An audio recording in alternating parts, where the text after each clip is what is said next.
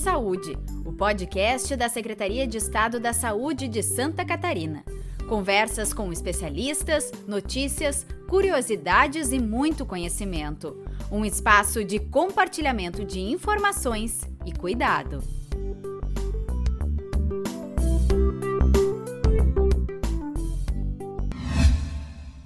Olá, eu sou Carla Lobato. E eu sou Fabrício Scandiuzzi. E está começando mais um Ser Saúde.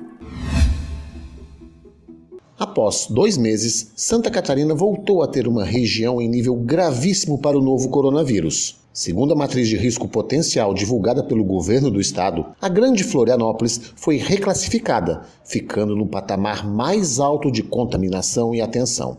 Além disso, outras 11 regiões do estado estão em nível grave e quatro em nível alto, nenhuma no patamar moderado. A Grande Florianópolis abrange 22 municípios e a nova classificação afeta aproximadamente 1 milhão e 200 mil pessoas. A matriz traz alertas específicos. Na taxa de ocorrência de óbitos estão em alerta as regiões do Extremo Oeste, Grande Florianópolis e Serra Catarinense. Com relação à transmissibilidade, as regiões em estado de atenção são o Extremo Sul, a Serra Catarinense, o Médio Vale do Itajaí, a Foz do Rio Itajaí, Laguna, Carbonífera e Nordeste. A epidemiologista Maria Cristina Willeman chama atenção também para a elevação na ocupação dos leitos de unidade de terapia intensiva. Essa reclassificação que coloca o estado como um todo em níveis maiores de alerta, eles são reflexos do aumento de número de casos que nós temos observado nas últimas semanas principalmente devido à aglomeração de pessoas e à condição favorável para o espalhamento da doença nesses círculos sociais de maior convivência que tem acontecido nas últimas semanas. Esse aumento de número de casos agora ele começa já a refletir na ocupação dos leitos de UTI, que tem se tornado cada vez mais importante, principalmente na região da Grande Florianópolis, que é uma região de referência para todo o estado é possível que nós possamos observar um aumento da ocorrência de óbitos e óbitos evitáveis. Portanto, é importante agora que to todos nós trabalhemos juntos para tentar reduzir o número de casos e tornar a epidemia de volta a patamares de controle. A utilização de máscara por toda a população, a higienização frequente das mãos e principalmente evitar locais que não estejam com adequações sanitárias é, a, é, a contento e locais que potencialmente são aglomeradores são das principais atitudes que devemos tomar nesse momento. A Superintendente de Vigilância em Saúde, Raquel Ribeiro Bittencourt, reforça os cuidados que devem ser mantidos. A preocupação se dá porque a pressão sobre a ocupação de leitos de UTI pode impossibilitar o atendimento de outras pessoas que venham a necessitar. Nós recomendamos novamente atenção ao uso da máscara, a não ter proximidade menor de um metro e meio de outra pessoa, evitar as aglomerações, não é brincadeira. A transmissão do vírus ainda está ativa, está acontecendo no estado e o cuidado de cada um de nós vai fazer a diferença. Um curso virtual qualificou cerca de 500 profissionais que servirão como multiplicadores no enfrentamento à Covid-19. O evento ocorreu no dia 5 de novembro e foi promovido pela Diretoria de Atenção Primária à Saúde da SES, em parceria com o Conselho de Secretarias Municipais de Saúde de Santa Catarina, o CONSENS, o Conselho Nacional de Secretários de Saúde, o CONAS, e o Conselho Nacional de Secretarias Municipais de Saúde, o CONASENS. A superintendente de Planejamento em Saúde da SES, Carmen Regina Delziovo, destaca que o diagnóstico precoce é fundamental no sentido de evitar o crescimento das infecções por Covid-19 em nosso estado. Dentro desse âmbito que eu atuo, nós temos uma articulação muito grande com a atenção primária dos municípios. E estamos acompanhando com preocupação algumas regiões do estado em que a transmissão tem aumentado bastante. Nesse sentido, nós estamos desenvolvendo ações também para enfrentamento. Então, estaremos acrescentando 10 mil testes rápidos para serem utilizados nos municípios da Grande Florianópolis, eh, numa proporção que atenda esses municípios nessa quantidade, para que a gente possa ampliar a testagem e, com isso, as pessoas possam fazer as suas medidas de isolamento e diminuir a transmissão. é muito importante que todos nós da população a gente tenha os cuidados para diminuir a transmissão. O diagnóstico precoce, a procura serviço de saúde precisa ser feito para que a gente diminua a possibilidade de uma segunda onda. Partindo dessa linha de enfrentamento, o objetivo do curso é apoiar os gestores municipais e os profissionais da atenção primária à saúde e vigilância em saúde para reorganizar o processo de trabalho dos agentes comunitários e agentes de controle de endemias em seu território. A estratégia é oferecer subsídios técnicos para que os profissionais estejam preparados para o enfrentamento da Covid-19. Dentre os conteúdos abordados no curso estão a utilização do oxímetro, como explica a diretora de atenção primária, Jane Lanner Cardoso.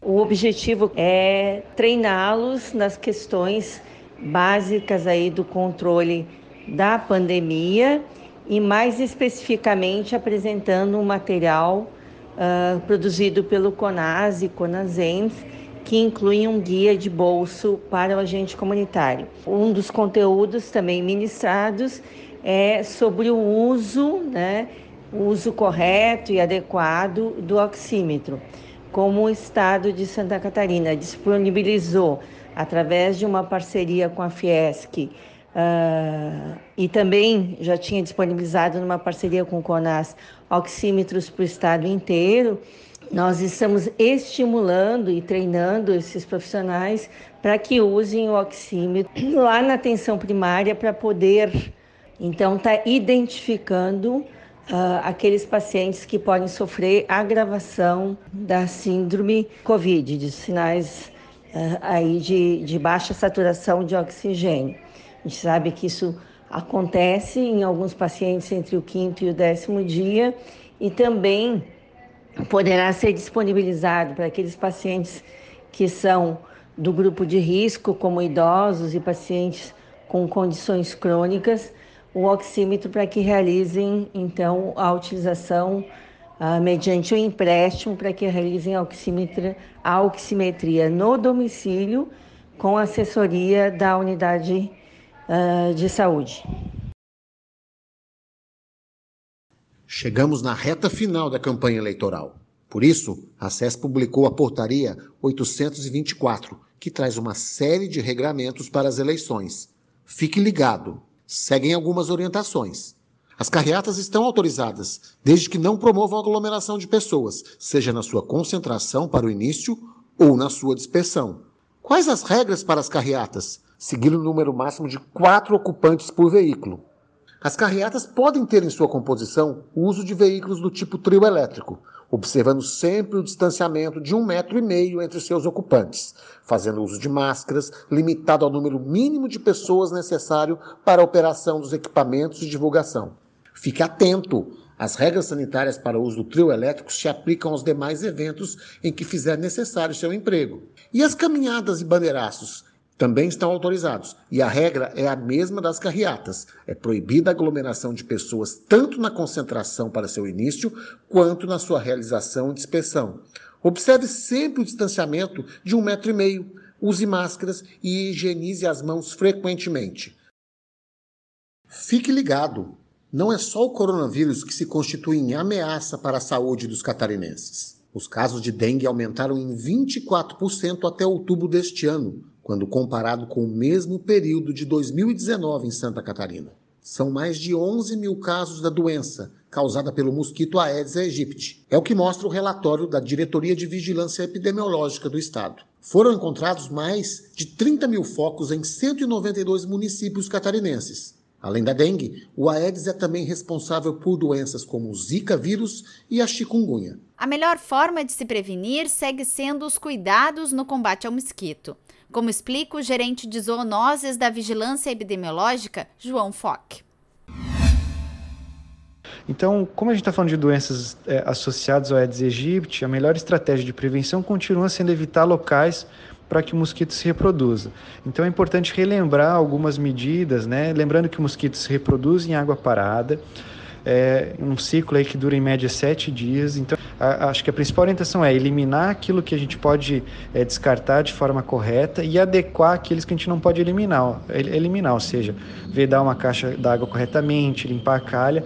Essa é a melhor estratégia para que a gente não veja nos próximos meses novamente um aumento é, dessas doenças aí, dengue, febre de chikungunya, zika vírus, doenças transmitidas pelo mosquito Aedes aegypti.